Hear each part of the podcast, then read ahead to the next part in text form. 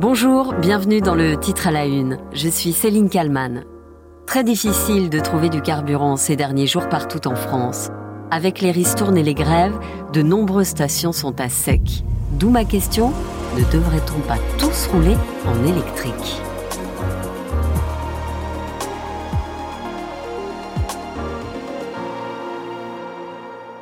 Les conducteurs de véhicules électriques regardent sans doute de loin les tensions à la pompe de ces derniers jours. Un samedi soir de, cauchemar hein, pour cette dizaine d'automobilistes ici euh, dans le Val-de-Marne. La file, elle s'allonge sur presque 500 mètres. Elle bloque euh, l'un des grands boulevards hein, de Villeneuve-Saint-Georges. Et cela fait euh, presque deux heures hein, que certains de ces automobilistes, eh bien, ils attendent... L'angoisse et la galère donc des automobilistes contraints d'attendre des heures avant de pouvoir mettre quelques litres pour continuer à se déplacer. Et ça, c'est quand ils ont la chance de trouver encore du carburant. Celui ou celle qui roule en électrique, en revanche, a juste à brancher sa voiture à une borne et le tour est joué.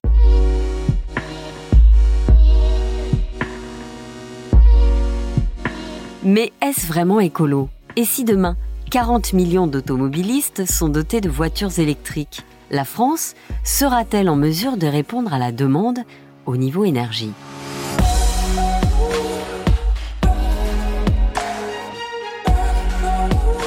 Nous allons faire un tout petit peu d'histoire avant de revenir à aujourd'hui.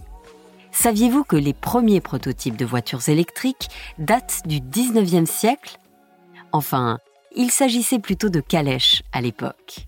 Ensuite, beaucoup de modèles sont lancés jusqu'en 1899. Le coureur belge Camille Genazzi au volant de la Jamais Contente s'adjugeait le record du monde de vitesse avec 105 km/h.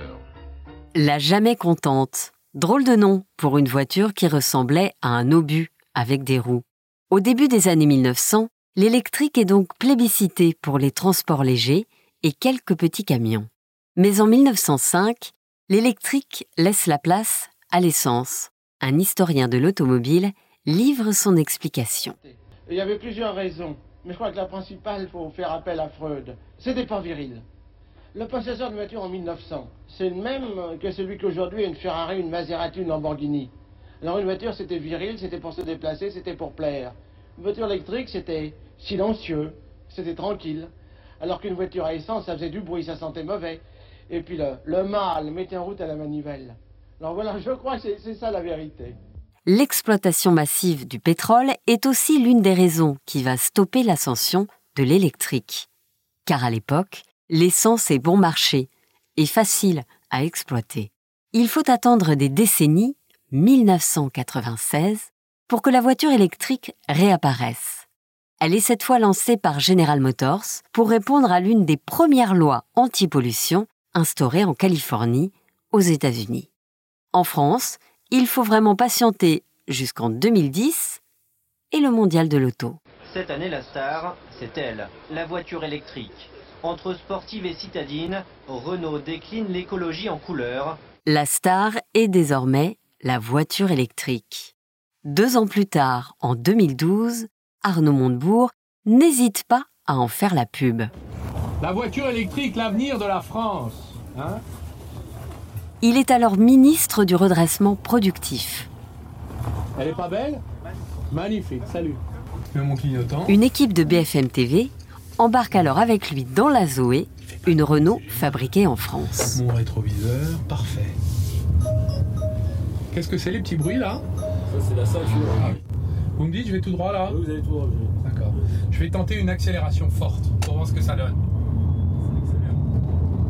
Ah ouais, ça y va. Mais alors là, on en prend un coup de jus. Accélération, freinage. Oh, c'est très bon. Alors c'est agréable à conduire Très facile, très doux. Très doux, très urbain, vous voyez, pour euh, les voyages euh, périurbains, urbains, de ville à ville, des petites liaisons. Ce que font tous les Français. Hein. Écolo, facile d'utilisation, les constructeurs n'en finissent plus de vanter les qualités de ces voitures qui n'ont pas besoin d'essence. Il suffit de trouver une borne électrique.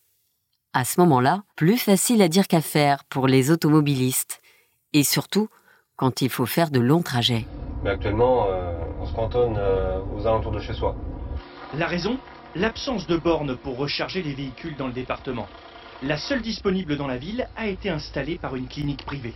Alors là, il y a encore trop peu de bornes comme ça pour recharger. Mais il n'y en a pas assez, quoi. Je veux dire, il en faudrait dans tous les magasins des, des- des centres-villes, euh, aux alentours des magasins, sur les parkings des centres commerciaux. euh. Pas assez de bornes, c'est aussi ce que raconte cet auditeur sur RMC qui parle également d'un prix exorbitant pour recharger sa voiture. En fait, j'étais très attiré par, par l'électrique. Donc, j'ai franchi le pas il y a un an pour l'écologie, pour tout ça. Je suis très déçu euh, côté finance parce que ça me coûte extrêmement cher en recharge. Recharger sa voiture, donc, un vrai budget, surtout pour les exploitants de bornes de recharge publiques, dans la rue ou près des commerces. Les tarifs ne sont pas les mêmes qu'à la maison. Ça reste plus avantageux de recharger chez soi où le bouclier tarifaire s'applique. Le gouvernement a promis qu'il resterait en place en 2023.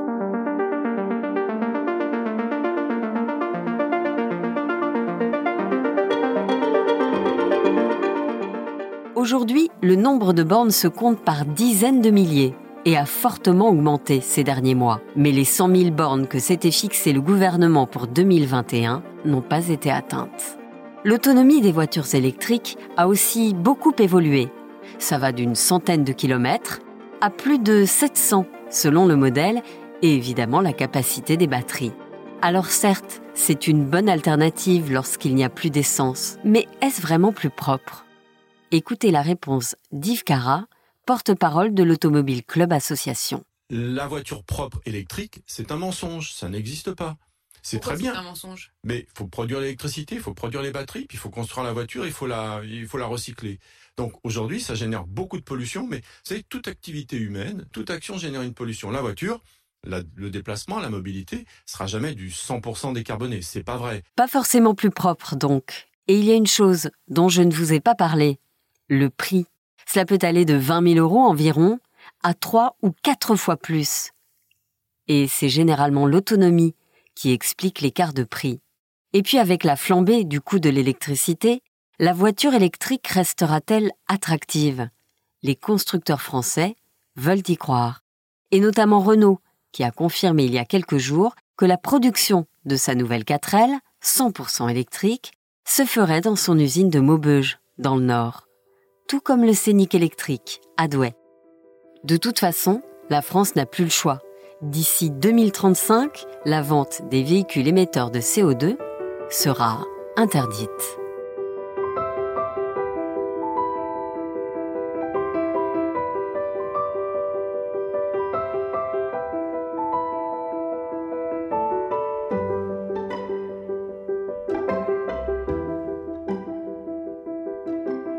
Bonjour François-Xavier Pietri. Bonjour. Vous êtes journaliste, ancien directeur euh, des services éco de TF1 et LCI. Vous sortez un livre au titre Choc, voitures électriques, ils sont devenus fous aux éditions de l'Observatoire. Quand on voit ce qui se passe euh, avec la grève, les heures d'attente pour remplir son réservoir, euh, quand il y en a, le prix de l'essence, le dérèglement climatique aussi, dû notamment à la consommation de pétrole, on se dit que la solution miracle, bah, c'est l'électrique, non? Non, c'est pas la solution miracle. Pourquoi? Ben Justement, la crise actuelle, elle nous a fait nous rendre compte que l'électricité n'était pas une énergie aussi simple que ça. Hier, en gros, on se contentait de, de brancher sa voiture sur une prise et tout roulait, si je puis dire. C'est une énergie qu'on pensait facile, etc. On s'aperçoit qu'en réalité, derrière l'électricité, il y a euh, des enjeux. Il y a des enjeux géopolitiques, il y a des enjeux. Bon, on le voit là avec la, crise russe, mais ça veut dire donc que c'est une, une énergie délicate, c'est une énergie sur laquelle il peut y avoir des écarts de prix. On n'y pensait pas avant, mais populaire. Aujourd'hui, euh, le prix à une borne de recharge de- électrique, il a, il a doublé, presque triplé pour certains euh, opérateurs en un an. Aujourd'hui, ça coûte plus cher de rouler en Zoé sur autoroute que de rouler dans une Clio euh, essence. Oui, mais c'est plutôt pratique quand on fait des petits trajets, par exemple. Oui, c'est très pratique dans la- le trajet quotidien. C'est très pratique quand on peut recharger sa voiture à domicile. Mais pardon, tout le monde ne peut pas aujourd'hui recharger sa voiture à domicile. Quand vous habitez dans un appartement et que vous n'avez pas de parking, bah, vous faites quoi? Vous faites pendre votre euh, fil électrique euh, par le balcon J'en vois parfois. voilà. Donc, il y a quand même un, sujet. Aujourd'hui, par exemple, il y a 2% des copropriétés qui sont équipées euh, en bornes de recharge. Il reste 98% équipés. Ça fait des millions et des millions de logements équipés. Tout ça en 13 ans. 13 ans, c'est une durée qui est extrêmement courte pour un choc euh, social, sociétal aussi important. Donc là, vous nous dites que c'est finalement pas rentable d'acheter une voiture électrique en pensant que ça va coûter moins cher en, essence du coup et en recharge. Bah, en tout cas, l'expérience actuelle nous montre que ce calcul qui consistait à dire euh, l'électrique c'est pas cher, c'est devenu faux. C'est vrai que quand on recharge à domicile, ça simplifie les choses. Sauf que euh, là aussi, on a un autre problème qui se pose, c'est celui de, euh, la capacité euh, à fournir de l'énergie aujourd'hui. L'Agence internationale de l'énergie a sorti un rapport en 2021 pour dire que la France était très en retard sur ces sujets-là. C'est-à-dire que notre sujet de nous mettre en quelque sorte en mode de consommation basse, d'ailleurs, tous les appels du gouvernement aujourd'hui sont assez intéressants, ça va être en réalité extrêmement compliqué. Donc le sujet, c'est que dans 15 ans, on peut se retrouver à devoir faire appel à des sources d'énergie inacceptables, le charbon, euh, le gaz russe ou d'autres euh, finalement sources d'énergie pour pouvoir produire notre électricité. L'Union européenne a pris donc des règles très strictes parce qu'à un moment, bah, faut bien agir. Euh, la planète va mal. Vous vous dites on n'est pas prêt. Est-ce que euh, ça va pas finalement nous obliger à accélérer le mouvement? Oui, et là-dessus, euh, soyons clairs, on va dans le bon sens. Hein. on va dans la bonne direction. Je ne suis pas en train de dire que ne pas émettre d'émissions de CO2, ne pas faire d'émissions de CO2 est une mauvaise chose. on va dans la bonne direction. Le problème, c'est la rapidité à laquelle on va, c'est-à-dire que 10 ans pour euh, faire bouger un modèle social. Il y a quand même des centaines de millions d'emplois qui sont en jeu. Il y a un choc sociétal. Le sujet quand même du prix de la voiture électrique, c'est 50% plus cher une voiture électrique. Euh, il faut juste pas l'oublier. On l'oublie aujourd'hui parce qu'il y a des aides à l'achat. Mais une Zoé, le prix catalogue, c'est 32 000 euros. Euh, une Clio essence, c'est 17 000 euros. Vous avez une différence de 15 000 euros. Aujourd'hui, les Français ne sont pas prêts financièrement à faire cet effort-là. Et ce qui est frappant, c'est qu'on va créer en quelque sorte deux classes, c'est-à-dire les riches, ceux qui ont les moyens, qui vont pouvoir s'acheter des voitures vertueuses, euh, les modestes, les pauvres, eh bien eux, ils vont continuer euh, à être obligés à rouler à ce qui pollue. Parce qu'aujourd'hui, on ne sait pas construire des voitures qui ne sont pas chères, des voitures électriques qui ne sont pas chères. Et on n'est pas prêt de le savoir parce que ce qui fait le prix d'une voiture, c'est la batterie. sur une Zoé, par exemple, la batterie, c'est 8000 euros. Sur une voiture beaucoup plus haut de gamme, une berline allemande, ça peut aller jusqu'à 40 000 euros. Et ce prix, il est déterminé par un acteur principal au monde, c'est la Chine. C'est l'autre sujet du tout électrique, c'est qu'on se donne en quelque sorte, on donne le marché européen à un acteur qui est la Chine, qui vend aujourd'hui une voiture électrique sur deux dans le monde, 80% des batteries viennent de, là-bas. Ça veut dire que par exemple aujourd'hui, j'achète demain une Zoé électrique, la batterie, elle est fabriquée en Chine? Elle est fabriquée en Chine. Et quand euh, Renault nous dit euh, on va créer en France une gigafactory pour euh, créer des batteries électriques en France, eh bien c'est en partenariat avec un groupe chinois. Parce que de toute façon, on n'a pas le, le matériau. C'est pas qu'on ne sait pas le faire. La Chine a pris tellement d'avance aujourd'hui qu'elle est dominante dans ce domaine-là. Et donc c'est plus facile pour les constructeurs de, bah, de, travailler avec ceux qui ont déjà la matière plutôt que de se mettre à la créer euh, eux-mêmes. On a, on a fait sauter une barrière qui était la barrière technologique. les Chinois aujourd'hui peuvent arriver sur le marché européen qui leur est servi comme sur un plateau d'argent. C'est assez spectaculaire, hein. avec en plus des voitures moins chères, parce qu'elles sont euh, amorties sur euh, un marché chinois de 28 millions de voitures. Euh, eux, ils ont une expérience de longue date dans ces sujets-là, ils sont en avance, donc ils maîtrisent complètement la chaîne. Et quand vous maîtrisez la chaîne, eh bien vous maîtrisez les prix, et il n'y a aucun intérêt à ce que les prix baissent. Les constructeurs français ont aussi intérêt à ce que les prix restent élevés, parce que du coup, ils gagnent beaucoup plus d'argent. La batterie, vous dites, elle est très chère à produire, pourquoi? Parce qu'il faut assembler des matériaux, euh, il faut assembler euh, euh, du cobalt, il faut assembler du lithium, donc c'est un, un, processus qui est long. Il y a d'abord toute la chaîne en amont, c'est-à-dire qu'il faut aller évidemment ce cobalt le chercher dans des mines en l'occurrence euh, pour l'essentiel le Congo. Le Congo aujourd'hui est le pays euh, qui détient 80% du cobalt dans le monde, c'est exploité d'ailleurs dans des conditions indignes. Hein. Ce sont des enfants euh, qui sont payés un dollar par jour hein, qui exploitent le, cobalt aujourd'hui. Il se trouve que les mines de cobalt au, Congo sont sous domination chinoise elle aussi. Donc ça, il y a un coût évidemment d'extraction de la batterie, il y a un coût du lithium qui est extrêmement élevé, sans parler de, l'impact aussi écologique sur le, le lithium. Le problème de la voiture électrique, c'est qu'on se dit super, c'est chouette, j'ai un véhicule qui est à zéro euh, émission. Et c'est vrai, quand vous l'achetez, il est à zéro émission. Ce qu'on oublie, c'est ce qui s'est passé avant et ce qui va se passer derrière, parce qu'il y a juste après le sujet du recyclage des batteries. En 2035, il y aura 7 millions de batteries à, recycler. Je peux vous dire que là, le sujet, c'est quand même beaucoup plus compliqué. Une batterie, il faut la démonter. On ne se rend pas du tout compte de ce qu'il y a avant et de ce qu'il y a après. Mais finalement, c'est quoi la solution? Parce que l'électrique, euh, c'est bien, ça pollue moins, mais ça va coûter cher. Et puis finalement, à terme, vous nous dites que ça va euh, polluer euh, également. L'essence, à un moment, le carburant, il n'y en aura plus. Qu'est-ce qu'on fait? On revient aux bonnes vieilles calèches? Non, mais il n'y a, pas aujourd'hui dans le monde de moyens de, circuler sans utiliser de l'énergie d'une manière ou d'une autre. Il ne faut pas rêver. On utilise de l'énergie, quel que soit le, le mode de transport. Après, euh, ce qui est euh, frappant dans, ce choix européen, c'est le tout ou rien. C'est ça qui, en fait, euh, pose problème. Pauline Ducamp, rédactrice en chef adjointe à BFM Business, nous a rejoint. Pauline, on entend François-Xavier Pietri nous dire que nous ne serons pas prêts pour le tout électrique en 2035.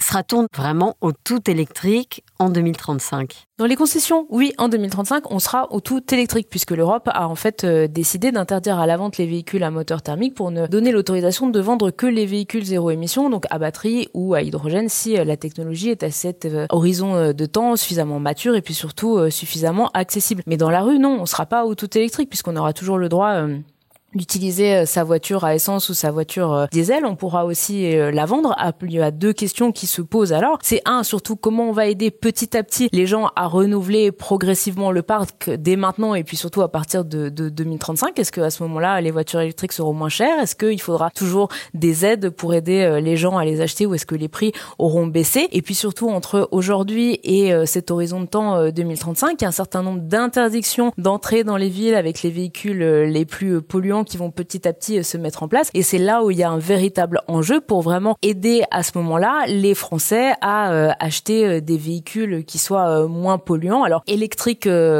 pour être totalement zéro émission, mais des thermiques aussi plus récents pour réduire les polluants et les émissions de CO2. Alors c'est vrai qu'il va falloir répondre à la demande de batteries hein, qui ne va pas cesser de grossir en France. Des usines géantes de fabrication de batteries vont être lancées, c'est ça? Il y a trois projets qui sont confirmés en France d'usines de batteries, c'est Gigafactory comme on les appelle, et elles sont toutes situées dans le nord de la France. Alors la première en fait c'est une Gigafactory euh, de la co-entreprise ACC. ACC c'est euh, une, une, une joint venture qui a été créée entre Stellantis, Mercedes-Benz et Total Energy. Elle est installée à Douvrin dans le Pas-de-Calais. Elle va produire des batteries bah, à la fois pour le constructeur allemand et pour les différentes marques de, de, de Stellantis, donc euh, Peugeot, Citroën, etc. Pas très très loin, il y a une autre Gigafactory qui va ouvrir cette fois-ci sous la houlette de Renault-Nissan c'est celle du chinois Envision et elle va directement alimenter les usines de Douai, de Maubeuge où Renault produit notamment euh, et va produire tous ses véhicules euh, électriques dans la prochaine euh, décennie. Et puis Renault, il a un troisième projet d'usine de batterie qui cette fois-ci est à Dunkerque, c'est celle de Vercor. Alors Vercor, c'est une start-up française en fait qui va commencer à travailler notamment sur la batterie du futur. La prochaine génération va aussi travailler sur des projets de batterie pour des véhicules plutôt sportifs de longue autonomie. Et du coup, bah, ces trois sites, ils vont commencer euh, à euh, produire des batteries en 2024 puisque les constructeurs ont bien compris et euh, toute la pandémie, la crise que nous avons traversée leur a bien fait comprendre qu'en fait, il fallait localiser sur place la production pour éviter les ruptures d'approvisionnement et puis aussi pour mieux maîtriser la chaîne de la valeur puisque je rappelle ce qui fait une grosse partie de la valeur dans une voiture électrique, eh bien, c'est sa batterie. J'ai une dernière question. En choisissant le tout électrique, les constructeurs n'investissent plus ailleurs. Pauline, est-ce que vous diriez qu'on fait la même chose qu'avec le diesel? Alors c'est vrai qu'on a une politique et des politiques qui se mettent en place, notamment en Europe, hein, puisque c'est très différent euh, aux États-Unis ou en Asie par exemple, où on n'a pas forcément euh, le même type de politique. C'est vrai qu'on a l'impression de tout miser sur la voiture électrique. Après, euh, comme on avait misé à une époque sur le tout diesel, je pense que là il faut faire attention et peut-être se poser plus la question des usages. Une voiture électrique, par exemple, en ville, ça peut être utile, mais ça peut être aussi utile dans les campagnes. En fait, c'est utile pour les petits trajets du quotidien. On n'a pas besoin de faire beaucoup de distance.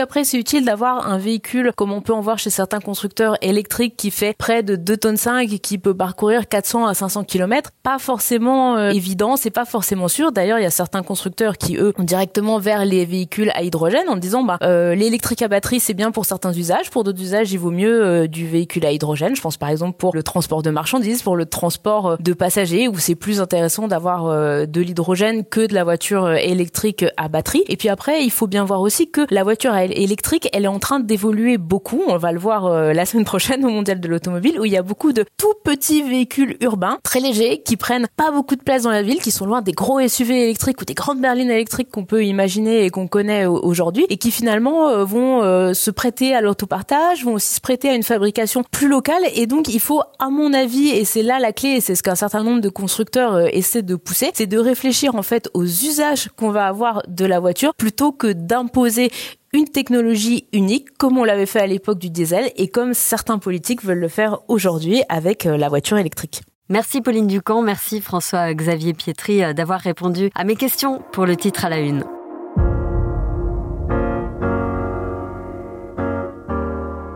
Merci d'avoir écouté ce nouvel épisode du titre à la une. N'hésitez pas, et c'est très important, à commenter, à mettre des étoiles sur Apple Podcast et sur toutes les autres plateformes de streaming.